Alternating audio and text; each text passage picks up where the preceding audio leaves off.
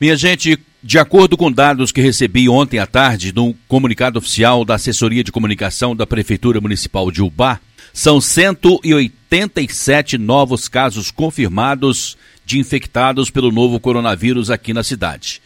E subiu para 139 o número de óbitos. É um paciente do sexo masculino, faixa etária de 80 a 85 anos de idade, que foi internado no dia 17 de março com doença cardiovascular e hipertensão. O óbito aconteceu na data de ontem.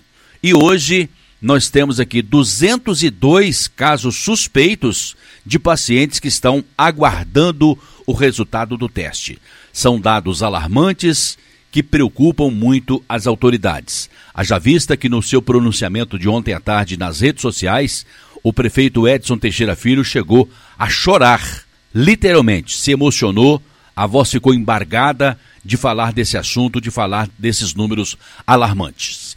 E para isso, eu convidei para entrar nessa seara o médico de família, direto da Unimed Pleno, com o nosso quadro Saúde no Ar, Dr. Gerson Matede. Seja bem-vindo ao Jornal com Notícia. Muito boa tarde para o senhor, Dr. Gerson. Muito boa tarde, André. Muito boa tarde aos ouvintes da Rádio Educadora. É, eu, geralmente eu começo o programa falando que é sempre um prazer estar aqui. Não seria diferente apesar de nesses momentos de tempos menos prazerosos, né, Sodré? E aí, infelizmente, não tem como a gente fugir de alguns assuntos e dessa vez acabou se fazendo necessário que a gente falasse um pouco sobre esse tema. É verdade, doutor. Já dissemos aqui em outras ocasiões, é humanamente impossível ser muito feliz nesse momento, sabendo que tem pessoas nos leitos de hospitais, nas UTIs, com oxigênio, outras esperando que surja uma vaga. Infelizmente, muitas vezes essa vaga vai surgir quando um vier a óbito, que vai ceder a vaga para o outro. A situação é muito alarmante e que pena que nós chegamos a um momento tão triste aqui no nosso país, não é, doutor Gerson? É, infelizmente, Sodré, chegamos a um momento que todos nós estamos aí vivenciando após de um ano aí de pandemia, de restrições e dificuldades em termos de saúde, em dificuldades em termos financeiros, em termos de acesso a divertimento, acesso às pessoas amadas, ao encontro com as pessoas, e a gente sempre tentou trazer aqui no programa o máximo de informações sobre assuntos diversos. Informação é o que mais salva vidas, a gente bate nessa tecla. Pensamos sim em falar sobre outros assuntos, né? Só André discutimos sobre falar de tuberculose ou de epilepsia em função de datas comemorativas sobre esses temas e sempre tentamos evitar ao máximo o assunto coronavírus, pois ele já está em voga em todos os locais das mídias e as pessoas vão se cansando de ouvir, então a gente sempre tentou trazer outros temas, mas não tinha como a gente fugir desse assunto, ficava inviável não falar sobre isso, não atentar sobre os dados, sobre os números, em função do estado de calamidade que nós estamos vivendo e que infelizmente nunca esteve tão grave. Não foi tão grave o ano passado como está sendo agora, de fevereiro para março, e infelizmente tende a piorar em abril pela questão da progressão geométrica da infecção, da propagação desse tipo de doença, desse tipo de doença respiratória infecciosa, que é o caso da pandemia pelo coronavírus, né, o Covid-19. Então a gente precisa sim refletir sobre o assunto, ponderar estratégias e o óbvio precisa ser dito, né, Sobrinha? Uma vez você me ensinou esse ponto e eu guardo ele sempre comigo. E a gente está tendo que repetir coisas que estão sendo ditas desde novembro de 2019, quando começou-se a falar sobre a pandemia coisas que nós começamos a falar numa entrevista de fevereiro de 2020, que nós falamos sobre o coronavírus, e vem sido batida nessa tecla fortemente de março de 2020 até agora. Nós completamos um ano de informações sobre o assunto, de estratégias de evitar a propagação da doença, e ainda assim as pessoas ainda estão assimilando parcialmente a informação por limitações cognitivas, por é, falta de instrução, ou às vezes por não querer enfrentar os fatos. São fatos dolorosos, são fatos difíceis de lidar, mas são fatos reais e que com a racionalidade a gente busca estratégias para ter os melhores resultados diante de tal dificuldade. Então nós temos que reforçar as medidas protetivas, são simples, mas são eficazes.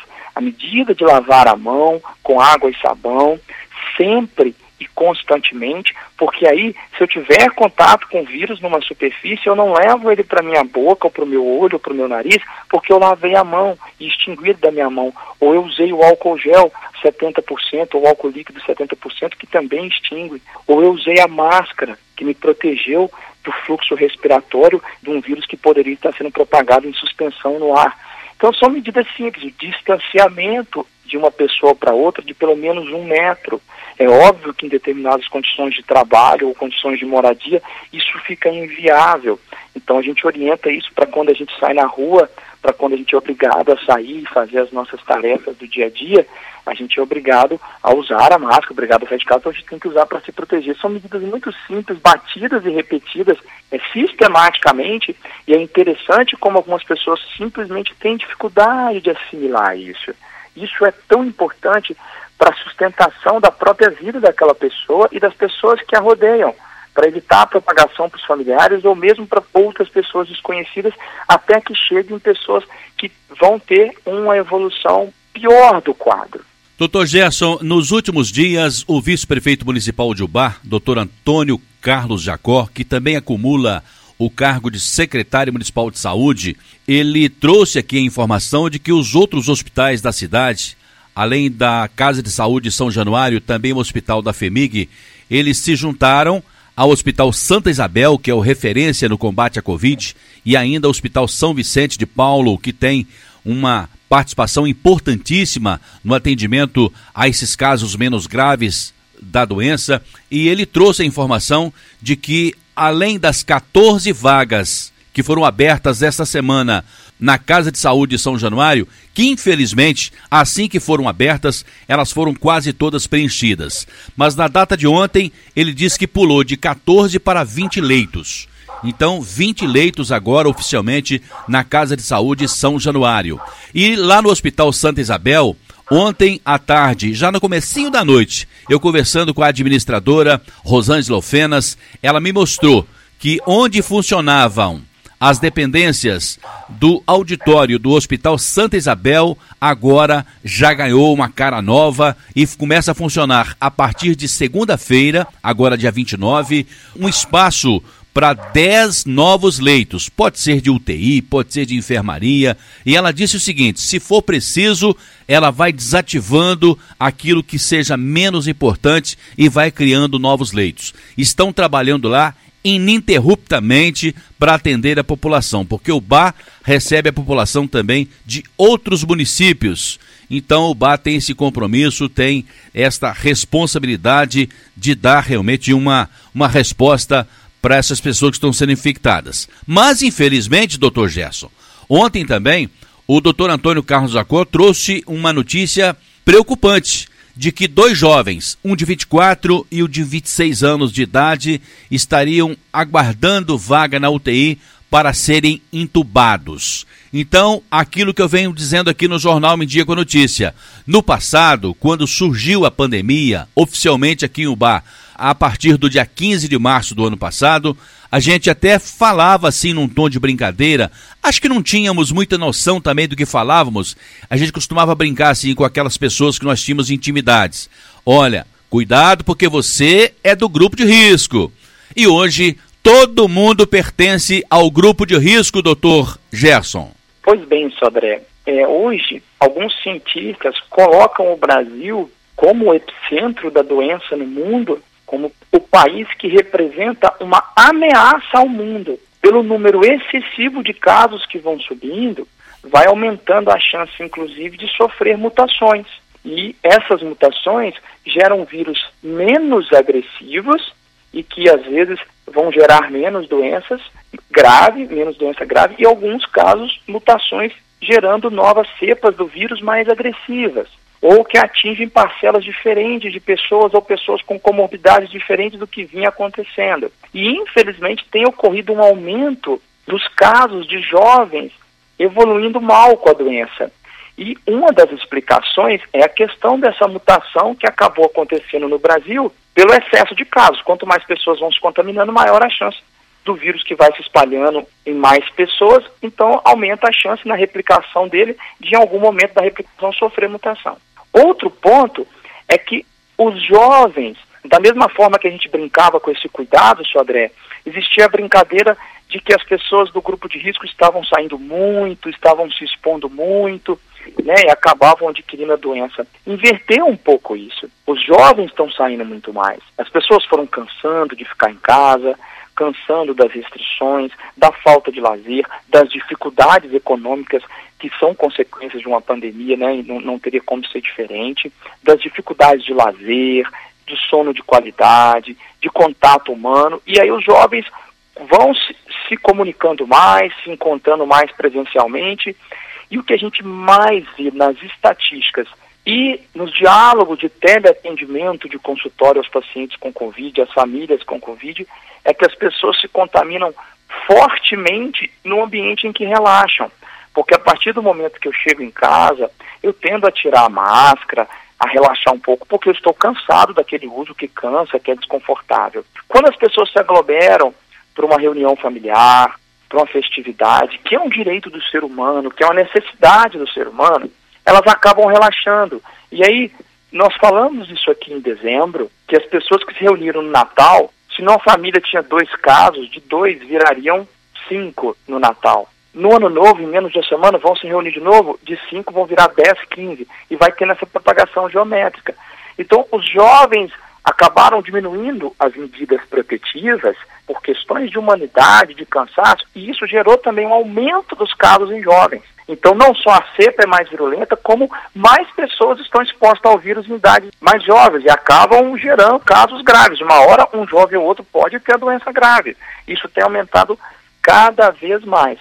E aí a gente percebe esse aumento de pessoas no CTI, ou com doença grave, ou necessitando apenas de leito clínico com medidas de respiração, né, de oxigênio e medidas é, de condutas, né, para prevenir agravamento. Porém, senhor André, tem um dado importante que a gente tem que passar, por mais que aqui a gente sempre tente trazer posicionamentos otimistas e, e trazer para as pessoas informações para gerar melhoria da autoestima, melhoria da saúde mental, a gente também não pode tampar o sol com a peneira. Quando a gente cria mais leitos de UTI, então nós vamos criar mais 10 ou mais 20 leitos de UTI, a gente tem que lembrar que tem estudos que mostram, dia 1 de março agora de 2021, saiu um estudo sobre a mortalidade de UTI no Brasil por Covid.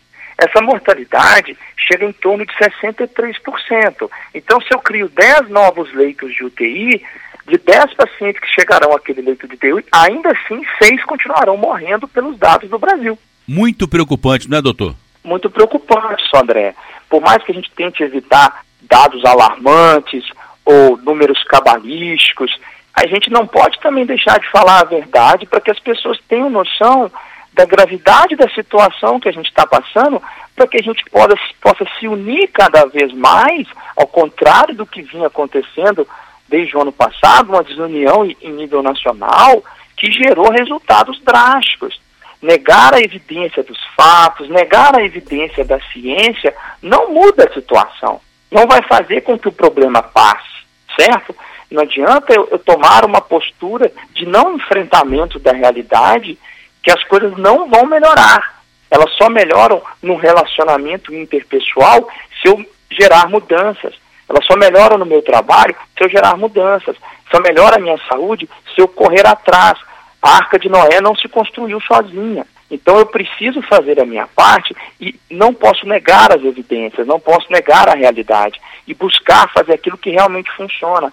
Se nós temos hoje cerca de uma porcentagem pequena, né, da população ainda vacinada ou já vacinada, se nós estamos aí no cadastramento em UBA para 70 a 74 anos, a partir do dia 26 ontem, e o vacinômetro do dia 25 eram 5.794 pessoas de UBA vacinada, 5.794 de cerca de 115 mil habitantes é muito pouco, Sodré, é menos de 5% das pessoas estão desenvolvendo imunidade. Então, nós estamos sob o risco da doença continuar se propagando. Enquanto a vacina não chegar, enquanto as pessoas não forem se imunizando, locais onde a vacina já está mais propagada, mais pessoas foram vacinadas, foi regredindo a incidência da doença, a incidência de casos graves, a incidência de mortalidade. Então a gente ainda vai demorar um tempinho para se vacinar, a vacina vai começar a chegar em, em escala maior agora, Então nós estamos na hora de se precaver para esperar essa vacina. Porque viemos até aqui com tanto esforço nesses 12 meses e agora com a vacina quase chegando nós vamos deixar e baixar a guarda. Não é o momento mais inteligente para fazer isso não. E olha, doutor Gerson, a taxa de ocupação da UTI Covid permanece 100%, apesar de ter subido de 22 para 32 leitos, permanece 100% a taxa de ocupação e também 100% a taxa de ocupação dos leitos de enfermaria. Ontem à tarde, doutor Gerson, eu vi lá no pátio do Hospital Santa Isabel uma cena que eu fiquei emocionado, eu me arrepiei literalmente quando eu vi um grupo de senhoras, quatro senhoras, acompanhadas de uma jovem que estavam ali orando, rezando, manifestando a sua fé em favor dos acamados da UTI do Hospital Santa Isabel. Segundo informações que eu colhi lá, doutor Gerson, é uma cena que se repete, é comum ver essa cena lá, se repete todos os dias, talvez durante o dia inteiro, pessoas levando o pensamento lá no Altíssimo para recuperar aquelas vidas que estão ansiosas para voltar para casa, recuperadas e distante desse vírus que está amedrontando a todo mundo. É o povo manifestando a fé na hora mais difícil que vivemos no setor da saúde, não é, doutor Gerson? Ah, sim, senhor. Isso é um exemplo de união, de manifestação da espiritualidade, de uma nuance tão importante da nossa vivência humana, né? Cultivar a nossa, a nossa espiritualidade, o nosso afeto, o nosso carinho e amor pelo próximo, pela dor do próximo ou pela alegria do próximo, né? O, o, sofrimento dividido, ele é dividido ao meio, a felicidade compartilhada se multiplica várias vezes, né, Sobré? Verdade. Então, a gente, a gente gosta de compartilhar a alegria, a gente quer compartilhar e nesse momento nós não estamos conseguindo, pelo menos não presencialmente, ou não deveríamos estar fazendo, né? Infelizmente alguns ainda estão mantendo. E a pessoa que demonstra esse afeto ao próximo no momento de dor, e essa semana tem sido, as últimas duas semanas, tem tocado muito o emocional das pessoas, né? A gente tem se emocionado mais facilmente, as pessoas estão sobrecarregadas, estão desgastadas, preocupadas com a saúde, preocupadas com a questão financeira, com familiares. Isso vai gerando comoção em nós. Preocupados né? com a economia do país. Claro que é um fator fundamental para que as pessoas tenham saúde, né? A economia é um fator primordial, mas quando a gente vê esse tipo de demonstração, dá a gente esperança e a gente jamais pode perder essa esperança, né, Sobré? Por mais triste que a gente esteja, por mais que a gente esteja em alguns momentos até desmotivados, a gente não pode perder a esperança. E quando a gente vê essas manifestações, elas trazem para a gente assim, esse sopro de esperança, porque o, falecimento de alguém, seja de qualquer idade, seja um jovem ou um idoso, é a perda de um familiar para alguma pessoa. Então é alguém que ficou viúvo, alguém que ficou viúva, é alguém que perdeu o avô. Não é mais um número dentre as, as três, mais de 3 mil mortes, né? Que é um número que pesou nas nossas costas essa semana, né? Entristeceu. Quando a gente pensa 300 mil mortes no país, é algo assustadoramente alto para quem duvidava da existência de uma real pandemia, para quem falava que atingiríamos no máximo 2 mil, 20 mil mortes, infelizmente os estudos estatísticos, probabilísticos, a ciência, infelizmente acertou, Sodré. Assustador em caixa alta, doutor Gerson. Pois é, infelizmente, por mais até nós médicos, né, que lidamos com a questão da ciência no dia a dia, a gente quer ter esperança, a gente, a gente quer que aquilo não ocorra, mas infelizmente está ocorrendo, né? É, é, é, uma evolução natural da pandemia e pode ocorrer mesmo. E as medidas têm que ser, às vezes, um pouco difíceis para que a gente consiga diminuir aí tá, o índice de mortalidade. Se a gente está com uma espera de vaga em Minas Gerais enorme, então, só André, nós não estamos com 100% dos leitos de CTI, nós estamos com 110 em algumas cidades, 120, 130 outra. Belo Horizonte chegou a ter uma fila de espera de 170, 180, 190 pessoas até sexta-feira. Isso é um terço da, do número de leitos que a cidade tem. Se a cidade tem 500 e poucos leitos de CTI e, e nós temos todos esses leitos ocupados, mais 190 pessoas esperando, nós estamos com ocupação de 133%. Então, a gente vai criar mais leitos que já serão ocupados de imediato. e ainda assim nós teremos situações muito tristes, com mais de 100 pessoas no estado de São Paulo morrendo por falta de vaga. O Sim, texto que eu recebi ontem da assessoria de comunicação da Prefeitura Municipal de Ubaile está muito claro com relação a isso que o senhor acabou de falar. Poderemos sim, nos próximos dias, de escassez de insumos aqui na cidade de Ubá, inclusive oxigênio, viu, doutor? Pois é, Sodé. Porque o que, que acontece? A gente abre leitos, a gente precisa de profissionais, inclusive capacitados, de médicos intensivistas, de médicos que lidam na internação. O Gerson médico, por exemplo, ele não pode ser escalado para ir para um leito de CTI por não ser uma área de atuação. Então, seria uma atuação ineficaz. Além disso, as cargas e jornadas de trabalho extenuantes do enfermeiro, do técnico de enfermagem, do profissional médico que está de plantão. Isso vai gerando uma sobrecarga e uma queda da qualidade do atendimento e do rendimento do ser humano que está ali. Se o estado de São Paulo teve até sexta-feira 135 pessoas morrendo esperando vagas, mesmo que a gente aumente as vagas, ainda assim nós teremos uma sobrecarga de trabalho. Um terço dos profissionais da área de saúde da enfermagem que morreram no mundo por Covid foi no Brasil. De cada 100 mortes de, de, enfermeiros no mundo por coronavírus, 33 foram no Brasil, em função da, da qualidade do trabalho, da dificuldade de trabalho, das condições de trabalho. Toda essa sobrecarga no sistema que gera uma sobrecarga econômica para as pessoas que precisam trabalhar, uma sobrecarga de saúde para as pessoas que precisam ter acesso ao médico para cuidar de outras doenças, também gera uma sobrecarga nos profissionais da linha de frente, do atendimento ao coronavírus, que vão se tornando cada vez mais cansados, sobrecarregados e cada vez mais escassos diante de uma demanda crescente. Eu estou conversando com o Dr. Gerson Matede, médico de família, direto da Unimed Pleno, com o nosso Saúde no Ar. Hoje, o Dr. Gerson está pontuando aí alguns dados estatísticos e falando com a população de Ubá e região por onde chegam as ondas poderosas da Rádio Educadora AM 810, FM 94.5, dos cuidados que nós temos que ter com relação a esse vírus que infelizmente está infectando e matando muitos brasileiros. Já atingimos a terrível, a triste, a trágica marca de mais de 300 mil mortes. Eu não sei se são os mais pessimistas ou se estão batendo de frente com a realidade, doutor Gerson estão falando que no mês de abril, lá para o final do mês de abril, poderemos ultrapassar a marca de 5 mil mortes por dia se nós não mudarmos os nossos hábitos e costumes, doutor? Sodré, infelizmente existe a possibilidade disso ocorrer, ocorrer realmente. Por mais que a gente queira ser otimista, né, a gente quer trazer boas informações, às vezes, em relação ao Covid, nós estamos tendo nesse momento poucas boas informações. Infelizmente, existem mais informações difíceis de serem digeridas e de se lidar com elas, porque são informações realmente negativas, ruins. A gente pode sim atingir essa marca em, por função de vários motivos.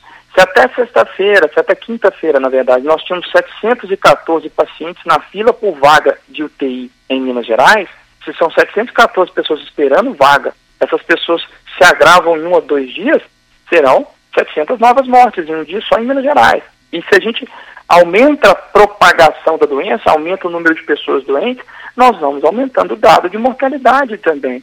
Infelizmente, a gente pode atingir essa marca sim. E pensar que hoje, como país, nós somos uma ameaça para o mundo em termos de retomada da, da economia mundial. Muitos cientistas enxergam o Brasil hoje como uma ameaça, porque com essa propagação crescente, com a chance de novas mutações, com a dificuldade da retomada das atividades normais, porque as pessoas não vão.